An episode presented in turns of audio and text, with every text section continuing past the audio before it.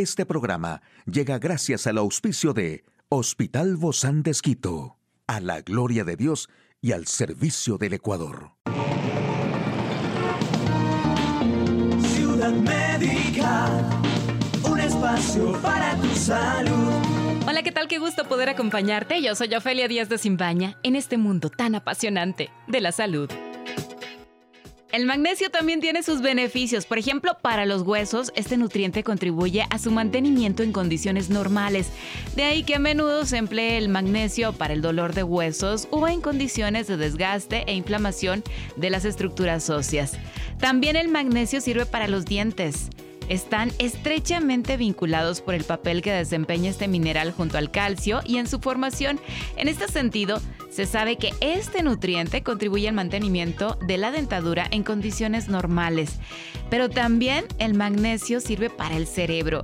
Entre los efectos del magnesio, pues destaca el hecho de que se trata de un mineral vital para una función psicológica normal, es decir, para poder llevar a cabo los procesos cognitivos tales como la atención, la percepción, la memoria, el pensamiento, el lenguaje y también el aprendizaje.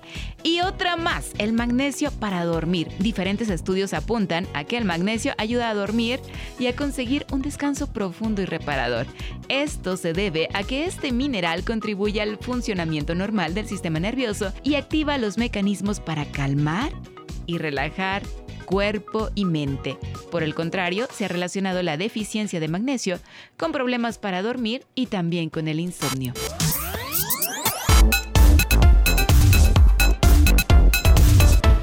Detalle de la información más actual en el campo de la salud, lucha contra el cáncer. Los obstáculos para acceder al diagnóstico comprometen el éxito del tratamiento. Pacientes con ELA, la reprogramación celular, abre la puerta a futuros tratamientos y la contaminación del aire puede afectar la toma de decisiones estratégicas. Y bueno, conocer los síntomas del cáncer puede ser muy importante. El cáncer es una enfermedad que se produce cuando los cambios en un grupo de células normales del cuerpo provocan un crecimiento anormal e incontrolado, formando un nódulo al que se le llama tumor.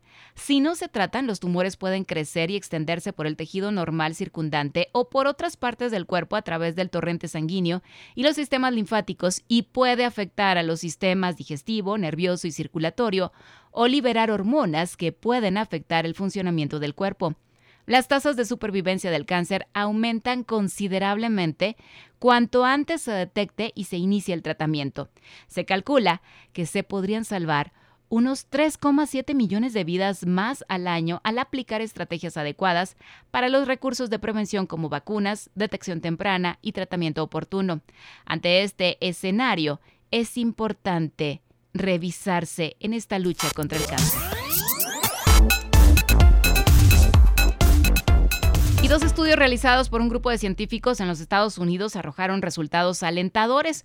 ¿Cómo generaron las nuevas células y qué beneficios potenciales tendrán? Bueno, pues en el mundo se producen cada año 5.760 y 6.400 nuevos diagnósticos de esclerosis lateral amiotrófica, más conocido por su sigla ELA. Se trata de una enfermedad progresiva del sistema nervioso que afecta a las neuronas en el cerebro y la médula espinal y causa pérdida del control muscular. En la búsqueda de dar mejores respuestas para los pacientes con ELA, un equipo de investigadores de la Universidad del Sur de California en los Estados Unidos identificó dos vías prometedoras para el desarrollo de nuevos tratamientos para diversas formas de esa devastadora enfermedad. Es posible que los pacientes necesiten un equipo integrado de médicos capacitados en muchas áreas y otros profesionales de la salud para que le brinden su atención. Esto podría prolongar la supervivencia y mejorar la calidad de vida científicos del MIT mostró que los ajedrecistas cometen equivocaciones críticas al final del juego cuando se exponen a la polución. Pero ¿cómo se produce? Bueno, ser un ajedrecista de ciudad puede tener algunas desventajas ajenas a la táctica y estrategia del juego. Aunque los jugadores siempre están pensando en algunos movimientos por delante, ahora para mejorar su atención, también deben contemplar a un oponente diferente, la calidad del aire. Según un nuevo estudio realizado por investigadores del MIT de Estados Unidos, los ajedrecistas cometen más errores cuando se exponen a la contaminación del aire. La exposición excesiva al aire contaminado tiene una conexión con el desarrollo de cáncer y problemas cardíacos, según así lo confirman numerosos estudios en el pasado. Bueno, pues para mí es un agrado poder estar con nuestro invitado del día de hoy, es el doctor Carlos Alomía, él es cardiólogo infantil del Hospital Bozán de Esquito. Gracias, doc, por acompañarnos, es un gusto. Es un gusto estar aquí con, eh, con usted y muchísimas gracias por la invitación. Gracias, Doc, igualmente. Doc, cuando hablamos de esta enfermedad de Kawasaki, se habló mucho de esto en los niños, sobre todo en el tiempo fuerte de la pandemia del COVID-19. Sabemos que no hemos superado totalmente, pero estamos a pasos más adelantados. ¿Qué es esto de la enfermedad de Kawasaki? La enfermedad de Kawasaki es una enfermedad inflamatoria, es una inflamación que abarca varios sistemas del cuerpo de los niños. Esta se produce bueno, a pesar de que lleva como 45 años de investigación, todavía no se ha determinado bien la causa, pero se piensa que niños que tienen predisposición genética se exponen a algún microorganismo como un virus y eso desencadena una respuesta inmune. Realmente lo que pasa es que las propias defensas del bebé van a atacar a su sistema. Eh, puede afectar varios sistemas del corazón, el cerebro, el hígado, la, parte urogenital, el páncreas, en los pulmones. Entonces es una inflamación importante que abarca a varios. Eh, lo más grave es que puede dar lesiones graves del corazón e incluso secuelas de por vida.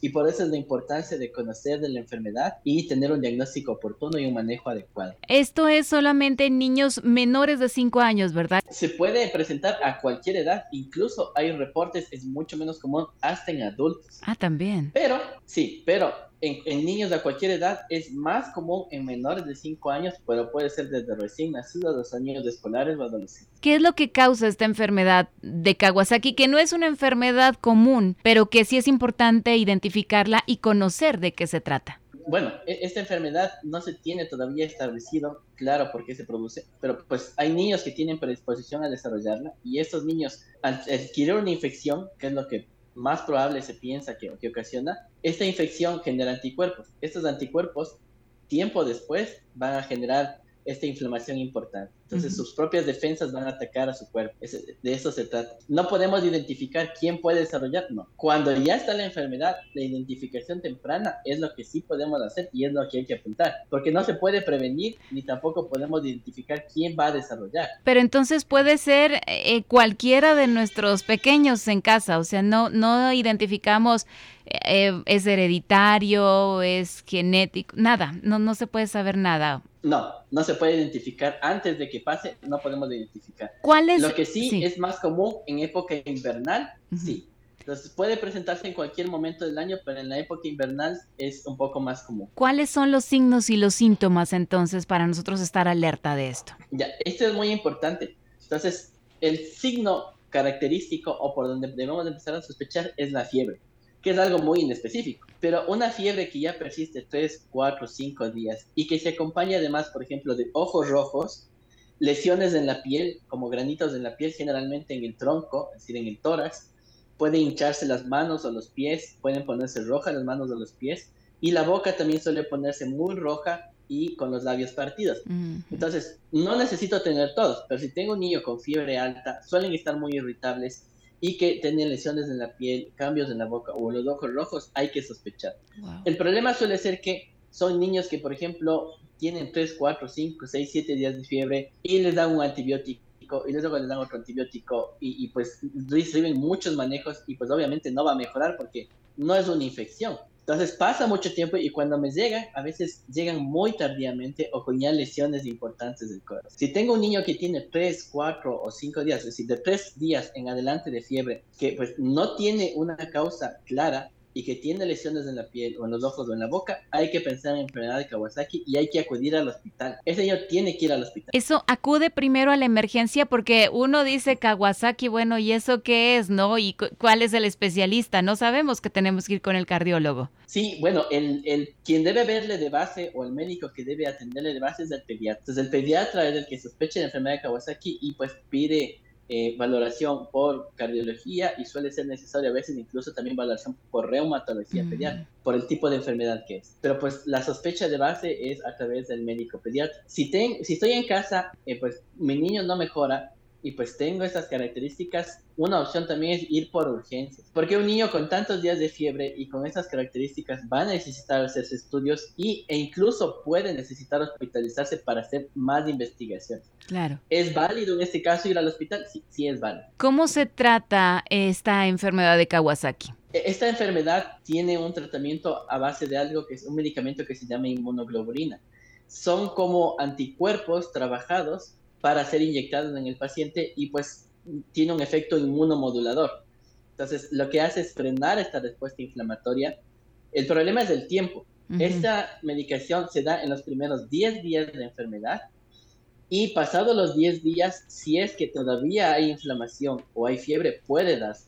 Pero si, por ejemplo, tiene 11, 12, 13, 14 días, ya no tiene fiebre, ya, ya pasó la inflamación, ya tiene lesión cardíaca, ya quedó con secuelas de su corazón, ya no tiene Oh. indicación de la medicación porque ya no le va a hacer nada, ya está establecida la lesión. Por eso el, el diagnóstico temprano y el recibir tratamiento oportuno es, es lo más importante. Es decir, 25% de niños que tienen esta enfermedad sin tratamiento van a dejar tener secuelas en el corazón. Con el tratamiento se reduce a 3%, es decir, ya el riesgo de tener una lesión cardíaca es muy, muy bajito, pero pues si damos tratamiento a tiempo. Y el, el tratamiento es de los primeros 10 días. ¿y ese tratamiento, Doc, este es sanador o es solamente para parar ese- esa lesión? No, sí, eh, eh, bueno, depende. Si es que todavía no está establecida una lesión, al poner el tratamiento, la inflamación cede y evitamos que llegue a tener una lesión. Si es que está establecida la lesión, este, evitamos la progresión, porque puede agravarse más. Entonces, si es que detenemos la lesión y es una lesión chiquitita, puede regresionar a la normalidad. Pero si es una lesión muy importante, pues puede que aún con el tratamiento ya no regresione la lesión. ¿Hay alguna complicación? Y bueno, de esto estamos hablando, ¿no? Que son graves estas complicaciones asociadas con la enfermedad de Kawasaki. Por ejemplo, Doc, así muéstrenoslo casi dibujado, ¿no? A través del, del audio. ¿Qué es lo que sucede en el corazón del pequeño? El corazón tiene eh, arterias que son las que le nutren. Esas son las arterias coronarias, que es lo que se tapa cuando uno tiene un infarto. Esas son las coronarias. Esos son los vasos que se inflaman y esos vasos al inflamarse tienden a, a- a dilatarse, a hacerse sacos y estos sacos pueden eh, pues taparse también y darle un infarto en el peor de los casos. Y cuando son un- una lesión severa, que las coronarias quedan muy afectadas, esta lesión o este riesgo de tener un infarto queda latente el resto de la vida. Para que tengan una idea, de todos los adultos jóvenes que tienen un infarto, un 5% tuvieron aneurismas por enfermedad de Kawasaki. Por eso es tan importante poderla detectar y estar alerta a todas estas indicaciones. Última pregunta, Doc. ¿Se puede prevenir esta enfermedad de Kawasaki? No, no, no, no hay, no hay un, un factor, un parámetro que diga hagamos esto y con eso prevenimos, no hay. El sospecharle tempranamente, el diagnóstico oportuno y recibir tratamiento oportuno es, es nuestra meta y a lo que debemos apuntar, porque con eso reducimos a un 3% el riesgo de tener una complicación, que es muy bajito. Entonces, a eso debemos de apuntar y encaminar. Y por eso la importancia de que todo el personal de salud y también el, el público en general conozca de esta enfermedad para que si tengo la sospecha, pues acudir al médico pediatra para que le evalúe. O por último, ir a urgencias para que le evalúen, hacer estudios y determinar si tiene o no esta enfermedad. Cualquier sospecha, entonces mejor acudir a una Y emergencia tiene que revisarse. antes de llegar Un a, niño a que está con fiebre graves. persistente, que no tiene un foco claro, que no mejora, tiene que ser reevaluado. Porque algo más está pasando, o sea, algo tiene. Definitivamente sí. Muchísimas gracias, doctor Carlos Salomía, cardiólogo infantil del Hospital Bozán de Esquito. Gracias por acompañarnos, doc. Nos vemos en la próxima. Muchísimas gracias, muy amable, qué gusto. Gracias, doc. Hasta Un luego. abrazo. Y gracias luego. también a usted, amigo y amiga, por acompañarnos. Hasta la próxima. Un espacio para tu salud. Puedes escuchar de nuevo este programa en hcjb.org. Este programa llegó a usted gracias al gentil auspicio de Hospital Bozán de Esquito, a la gloria de Dios y al servicio del Ecuador.